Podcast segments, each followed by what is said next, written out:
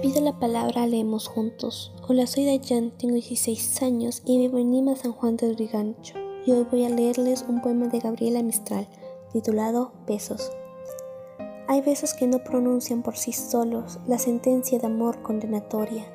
Hay besos que se dan con la mirada, hay besos que se dan con la memoria.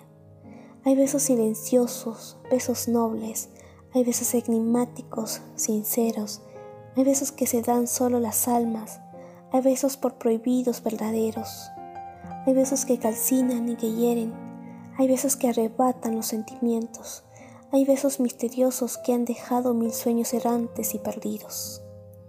Gracias.